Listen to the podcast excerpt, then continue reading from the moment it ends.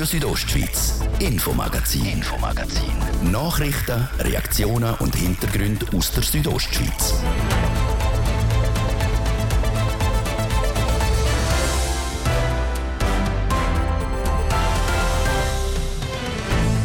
Ende Monat wird das Gesundheitsnetz für Zur Silva gegründet. Das aus einem einfachen Grund. Ja, wir haben einen Auftrag. Wir haben einen Auftrag äh, vom Kanton.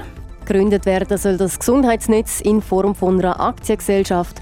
Das kommt nicht überall in der Sursilva gut an. Und lang ist es nicht vorwärts gegangen beim Bauprojekt der Pensionskasse Graubünden an der Kasernenstrasse in Chur.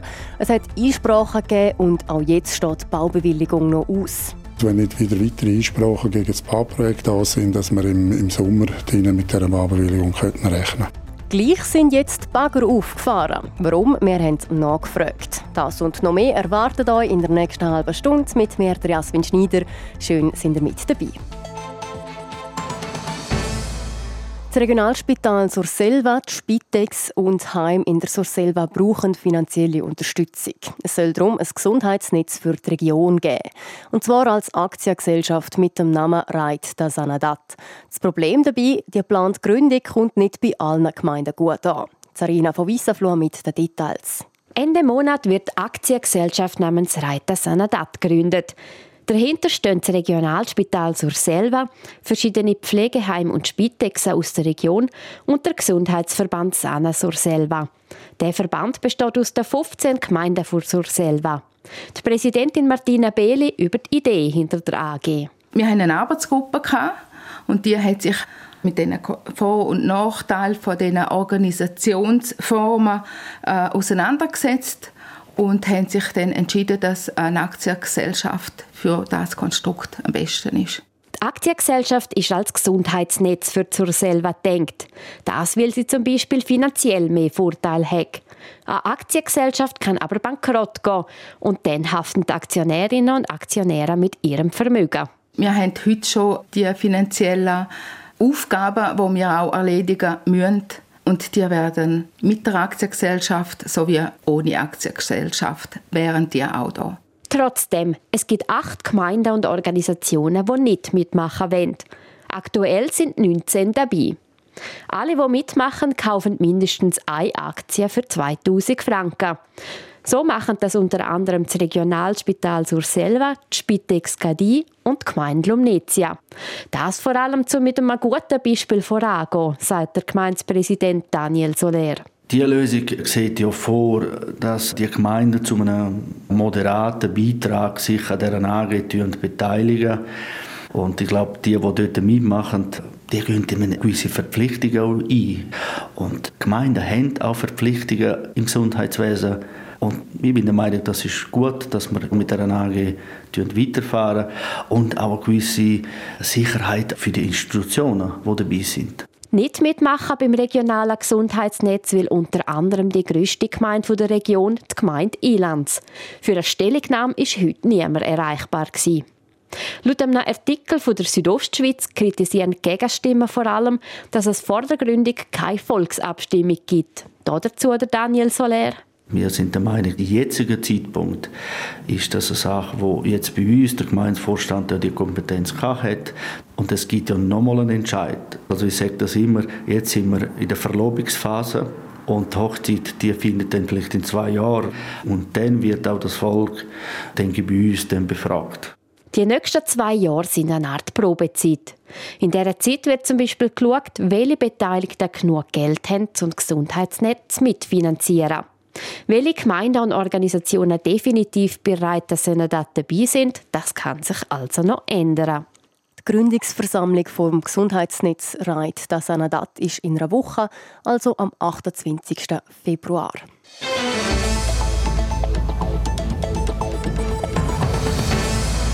Heute ist das Glarner Parlament, also der Glarner Landrat, zum ersten Mal in dem Jahr zusammengekommen. Unter anderem haben die Landrätinnen und Landräte über eine touristische Buslinie debattiert. Der Regierungsrat und die zuständige Kommission sind sich dabei überhaupt nicht einig, wie viel der Kanton an die Linie zahlen muss. Der Thies Fritschi war dabei. Vom Frühling bis in Herbst ist jeweils ein Bus vom Bahnhof Schwanden zur Talstation der Luftseilbahn Kiesmetmen gefahren. Weil das eine touristische Linie ist, hat der Kanton Gloris die 15 Jahre lang finanziert. Wegen dem Rutsch Wanden gibt es diese Strasse aber gar nicht mehr. Der Bus fährt jetzt via Hasle, was zu Mehrkosten bis zu einer halben Million Franken geführt hat. Die Regierung hat die Gemeinde Gloris Süd unterstützen, sagt der zuständige Regierungsrat Kasper Becker. Wenn es viel Geld ist, da müssen wir Hand bieten. Aber wir sind der Meinung, Hand bieten zusammen mit der Gemeinde. Aber es ist keine Option für den Regierungsrat, da jetzt äh, den Riegel zu schieben, ganz und gar nicht. Und die Hoffnung natürlich auch ein bisschen dahinter, dass es irgendwann wieder andere Lösungen gibt. Aber solange die Situation mit der Waage raus ist, müssen wir sicherstellen, dass man dort rauf kann, dass man das Kies und auf das Mitmen rauf kann. Laut Gesetz trägt der Kanton und die Gemeinde bei touristischen Linien die undeckten Kosten zu je 50 Prozent. Und genau das ist das Problem, denn bis jetzt hat der Kanton alle diese Strecken zu 100 Prozent finanziert. Das hat die Landrätliche Kommission Bau, Raumplanung und Verkehr so beibehalten. Der Landrat Markus Schneider von der SVP hat den Rückweisungsantrag gestellt, weil das eine Ungleichbehandlung von anderen touristischen Linien sei. Stimmen wir dem Regierungsrat zu, dann schaffen wir zwar bei dieser Linie jetzt gemäss dem Regierungsrat Gesetzeskonformität, nehmen aber sehenden Auges hin, dass wir bei den anderen drei Linien eben nicht gesetzeskonform sind. Und dass man das Ereignis mit dem Erdrutsch zum Anlass nimmt, dass man die bis zu Recht oder Unrecht durch den Kanton getragenen Kosten teilweise auf die Gemeinde überwälzen will, finde ich in Anbetracht von der sonst schwierigen Situation nicht gerade einen guten Zug. Der Antrag der Kommission widerspricht den gesetzlichen Grundlagen. Gesetze, die gar nicht eingehalten worden sind. Garament hat sogar die Kommission selber den Rückweisungsantrag befürwortet. Der Kommissionspräsident Christian Morti erklärt warum. Es gibt eine langjährige Praxis, dass die Linie zu 100 Prozent vom Kanton finanziert wird. Der Landrat hat die Praxis im 15. bestätigt. Aufgrund von einem Naturereignis, daran jetzt schnell, schnell vor der ÖV-Gesetzrevision etwas zu ändern, ist ein Weg, den die Kommission nicht hat gehen Der Rückweisungsantrag ist dann angenommen worden. Wie es weitergeht, muss man jetzt genau anschauen in der nächsten Sitzung und eine mehrheitsfähige Lösung finden, so der Christian Morti weiter. Also wieder zurück auf Feld 1. Ein Frust für die Regierung, die hätte vorwärts machen wollen. Denn alle zusammen im Landratssaal wollen eigentlich die Buslinie. Man ist sich auch einig, dass das Tourismusangebot bei Metmen sehr wichtig sei. Darum verstehe ich den Kasper Becker den Entscheid nicht. Ja, das ist das, was mich eigentlich fast am meisten äh, emotional werden lassen hat. Oder? Äh, wenn die auf dreieinhalb Mal so viel kostet wie bisher, eine halbe Million an Abgeltung für eine, für eine touristische Linie, das sind 10 Prozent von der ganzen regional- und touristischen Kosten im Kanton Glaris, die man für das einsetzen Und der Regierungsrat sagt, das Geld müssen wir sprechen, das ist wichtig. und dann wird man einbremsen. Das ist ein bisschen schade. Ich hätte gerne das jetzt vorantreiben. Die Gemeinde Gloris Süd hat schon finanzielle Vorleistungen gemacht und viel Geld gezahlt. Wie viel der Kanton für die undeckten Leistungen zahlt, ist jetzt wieder Sache der Kommission. Welche Buslinien touristisch sind und wie viel der Kanton Glarus dafür übernimmt, wird in den nächsten Sitzungen weiter diskutiert.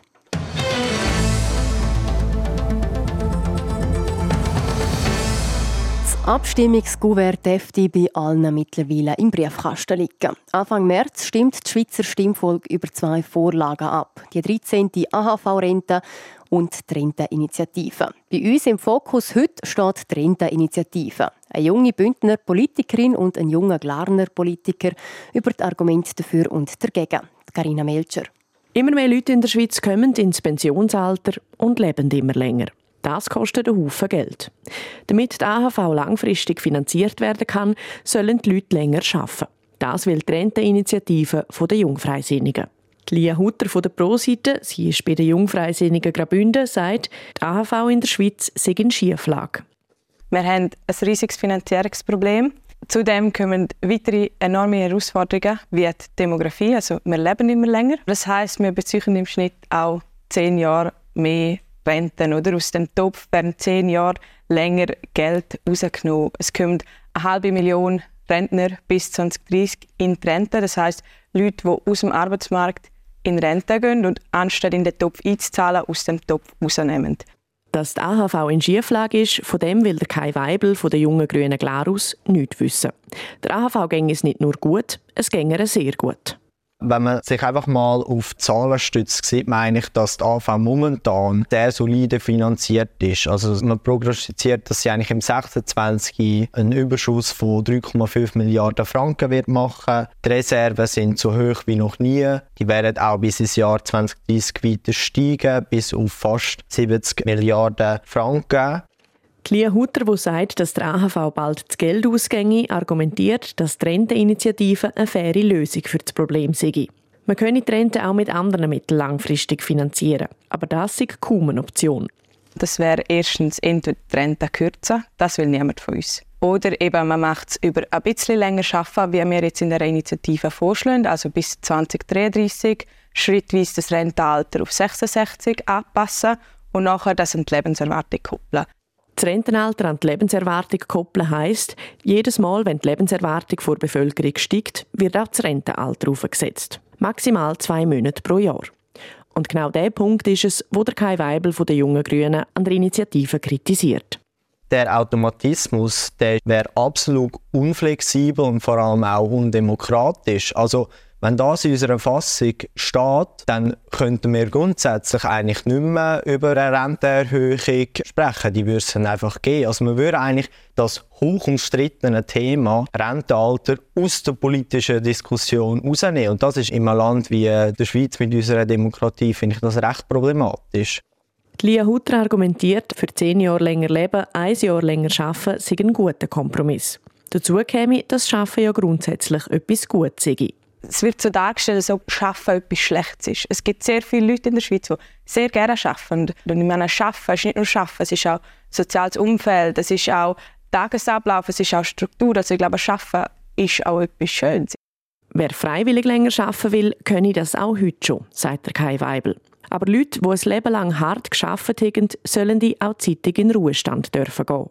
Vor allem finde ich es wichtig, dass dort auch noch ein paar gute Jahre dran gehängt sind. Und zwar natürlich steigt die Lebenswert, aber man muss natürlich auch schauen, was die durchschnittliche Anzahl der gesunden Jahre ist, die wir noch haben. Und das ist nicht gleich. Das ist eine andere Zahl. Und die liegt heute im Durchschnitt etwa bei 68 Jahren und ist stark vom Einkommensniveau abhängig. Also dort gibt es dann auch nochmal anderen Gap. Der Kai Weibel sieht die bessere Lösungen, um die AHV langfristig zu finanzieren zum Beispiel eine Erbschaftssteuer. Das heißt, dass Leute, die Haufen Geld erben, einen Teil davon in die AHV-Kasse einzahlen müssen. Laut der NZZ werden in der Schweiz pro Jahr 90 Milliarden Franken an Nachkommen vererbt. Das meiste davon ohne Steuerbelastung. Beim Entscheid über die Renteninitiative hat das Schweizer Stimmvolk das letzte Wort. Abstimmung ist am 3. März. Der Bundesrat und das Parlament empfehlen ein Nein. Radio Südostschweiz, Infomagazin, Infomagazin. Nachrichten, Reaktionen und Hintergründe aus der Südostschweiz. Das Areal neben dem Churerwelt-Störfli, gerade gegenüber von der Stadthalle, sieht ziemlich trist aus. Vor vier Jahren sind mehrere alte Gebäude abgerissen worden. Seitdem liegt das Areal brach. Es hat zwar Zwischennutzungen gegeben, es ist ein mobiles Fußballfeld dort gestanden, es hat eine Veranstaltung auf dem Platz gegeben und es ist sogar gärtnert worden. Eigentlich sollte dort aber eine neue Überbauung vor Pensionskasse Graubünden stehen. Einsprachen haben das Projekt ausbremst. Jetzt kommt die Bewegung in die Sache. Nochmal Carina Melcher. Die Pensionskasse Graubünden will auf dem Areal gegenüber von der Brambrüschbahn eine Überbauung mit Wohnungen, einem Hotel und Geschäften machen. Das Areal, wo das Projekt soll entstehen soll, ist schon seit drei Jahren geräumt und steht eigentlich parat. Bis die Einsprachen gegen den Quartierplan vom Tisch sind, hat die Pensionskasse aber müssen warten. Anfang letzten Dezember hat sie die Baubewilligung dann können einreichen. Jetzt wartet die Pensionskasse auf einen Entscheid. Wie lange das es ging, bis das Baubewilligungsverfahren durch ist, ist schwierig zu sagen, sagt Benno Patt. Er ist Leiter Immobilienanlagen bei der Pensionskasse Graubünden. Es braucht natürlich im ganzen Umgebungsbereich noch einige Sachen zu lösen. Das hat mit der Schließung zu tun, das hat auch mit der Kasernenstraße, mit der Kantonstraße zu tun. Wir hoffen, dass wir zügiges Baubewilligungsverfahren dürfen erwarten und ja, ich gehe jetzt mal davon aus, wenn nicht wieder weitere Einsprachen gegen das Bauprojekt, die auch noch erfolgen können, da sind, dass wir im Sommer mit dieser Baubewilligung rechnen können. Die Zeit, die das Baubewilligungsverfahren braucht, wenn die Verantwortlichen von der Pensionskasse für Vorabklärungen auf dem Bauareal nutzen. Nächste Woche wird das Gelände gezündet, es werden Wasserleitungen gelegt und ab übernächste Woche ist der archäologische Dienst vor Ort. Der muss den Boden untersuchen, um zu schauen, ob etwas drunter ist. Wir haben schon beim Abbruch haben wir gewisse Sondagen gemacht und wissen, dass man das eine oder andere gefunden hat. Und jetzt gibt es eigentlich wie eine Art Voraushob über das ganze Gelände von rund einem Meter, anderthalb, wo nachher die interessanten Schichten kommen für den archäologischen Dienst. Die Untersuchungen vom archäologischen Dienst gehen die etwa vier bis sechs Monate. Wenn bis dann keine neuen Einsprachen mehr kommen, rechnet der Benopat im Herbst mit dem Baustart. Der Konsumraum, wo die Stadt Chur ganz in der Nähe vom Areal plant, hätte keinen Einfluss auf das Projekt. Die Pensionskasse sieht diesbezüglich aber mit der Stadt im Austausch. Wir haben ja noch weitere Liegenschaft, auch in, in unmittelbarer Nähe der Sägenstrasse. Wir sind sicher nicht die, die sagen, äh, das kommt überhaupt nicht in Frage. Es gibt Lösungen, es gibt auch Lösungsansätze, wo wir glauben, das kann man integrieren. Wie gesagt, auch da ist ja alles äh, das letzte Wort gesprochen. Wenn alles nach Plan läuft, sollte die neue Überbauung neben Weltstörfli in Chur in gut zweieinhalb Jahren stehen. Die Kosten des Projekts liegen bei etwa 35 bis 40 Millionen Franken. Gelbbauch, Unka, Kammmolch, Feuersalamander, Erdkröte oder der Grasfrosch. Das sind ein paar der Amphibien, die bei uns im Kanton Graubünden zu finden sind. Und aktuell sind sie auch wirklich zu finden bei uns. Es berichtet der Immanuel Giger. So tönt der Balzruf von Wasserfrösch, also der Ruf, der für die Paarung potenzielle Weibli anlocken soll. Aktuell sind Frösche und andere Amphibien besonders häufig zu sehen oder zu hören, wie Renata Fulgriff vor Bündner Interessengemeinschaft für den Reptilien- und Amphibienschutz, kurz BIGRA, sagt. Die Amphibien sind jetzt unterwegs, sie sind aus der Winterruhe verwachen, kommen aus ihren Winterverstecken hinführen, sind unterwegs an Gleichgewässer und auf dieser Wanderung müssen sie halt sehr oft über Strassen laufen, durch die Siedlungen durchlaufen und auch der Moment, wo wir sie vielleicht mehr sehen, wenn wir in der Stadt oder im Dorf unterwegs sind. Das Überqueren von der Straße kann für die Amphibien lebensbedrohlich sein. Sollte man also Frösch, Milch oder Salamander auf der Straße antreffen, gibt es ein paar Sachen zu beachten. Am liebsten schnell ein Telefon zu uns, zur Bigra, dass wir wissen, wo der Straßenabschnitt ist. Dann kann man je nachdem gerade Tafeln aufstellen. Und wenn man merkt, hey, es ist eine stark befahrene Straße, sich kurz vielleicht auch in den Frosch versetzen und überlegen, wo will der hinlaufen, wo ist das Laichgewässer unterwegs. Dann kann man je nachdem helfen, auf die Straßenseiten über zu laufen. Man darf einfach nicht vergessen, die Frösche Amphibien sehr sensible Haut. Also man sollte nasse Hände haben, bevor man die überhaupt anlangt. Sonst kann man die Haut auch verletzen. Außerdem sollte man nicht enttäuscht sein, wenn die Frösche wieder auf die Straße hüpfen, weil die dort die beste Sicht auf die Weibli haben, wie Renata Volkri weiter sagt.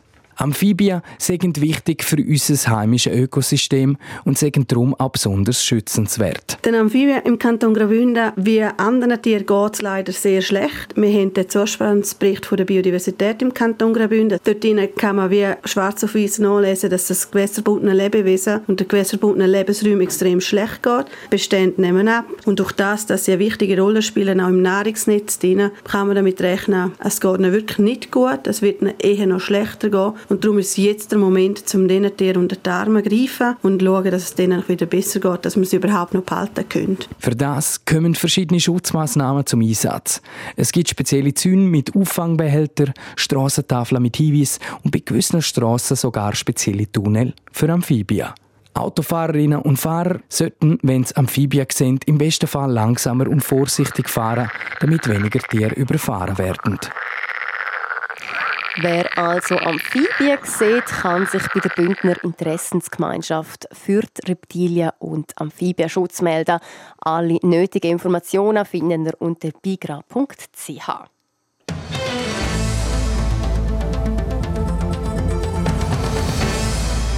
In der dritthöchsten Schweizer Eishockey-Liga, der Mai Hockey League, fangen am Wochenende die Playoffs an. Mittendrin ist auch der EHC Arosa. Wie der Trainer und Spieler auf die kommenden Spiele schauen, weiss der Ruud Schminzi. Der EHC Arosa hat sich als sechster und somit letzter Verein direkt für die Mai Hockey League Playoffs qualifiziert. Gegner ist der EHC Seven aus der Innerschweiz. Dass es am Ende der regulären Saison knapp für die direkte Playoff-Quali gelangt hat, freut der Trainer vom EHC Rosa, der Rolf Schrepfer. Natürlich super, wir haben ein freies Weekend gehabt. Ich hoffe, die Jungs haben sich gut erholt, sind sicher in der Kuhbar oben gewesen, und Party machen und hoffen aber, dass sie jetzt genug Energie haben, dass wir am Samstag bereit sind. Motiviert sind sie auf jeden Fall. Ein paar Sorgenfalten hat Rolf Schrepfer aber gleich, und zwar, wenn es um das Thema Goalschiessen geht.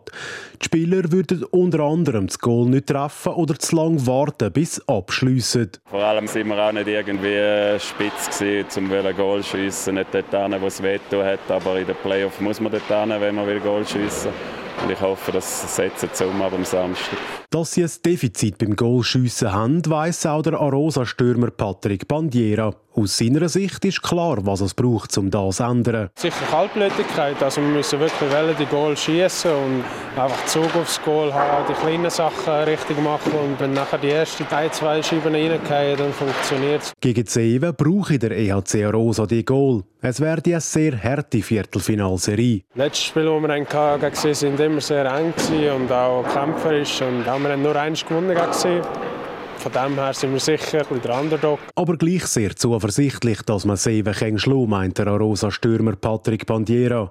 An dem Ziel ändere auch nichts daran, dass der Verein Mitte Dezember aus verschiedenen Gründen entschieden hat, nicht in die Swiss League aufzusteigen. Dass der Entscheid nichts an den sportlichen Ambitionen von Rose der Playoffs geändert hat, unterstreicht auch der Trainer Rolf Schrepfer. Das Ziel ist jetzt die nächste Runde sicher mal überstehen. Es wird schwierig, wir nehmen Spiel für Spiel. Wir sagen, hey, wir wollen so lange wie möglich dabei sein. Und das heisst, hoffen wir, dass wir bis zum Schluss dabei sind und den Kübel können gewinnen Das erste Spiel der Playoff-Viertelfinalserie gegen den EHC Seven ist dann für den EHC Rosa am Samstag auswärts in der Innerschweiz. Neben Arosa startet auch für den Qualisieger IHC Chur am Samstag die Playoffs Viertelfinal. Der Gegner heißt SC Langenthal.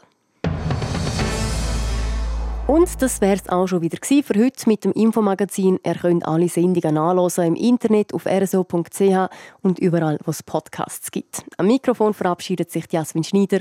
Machen's gut. Radio Südostschweiz, Infomagazin, Infomagazin. Nachrichten, Reaktionen und Hintergründe aus der Südostschweiz.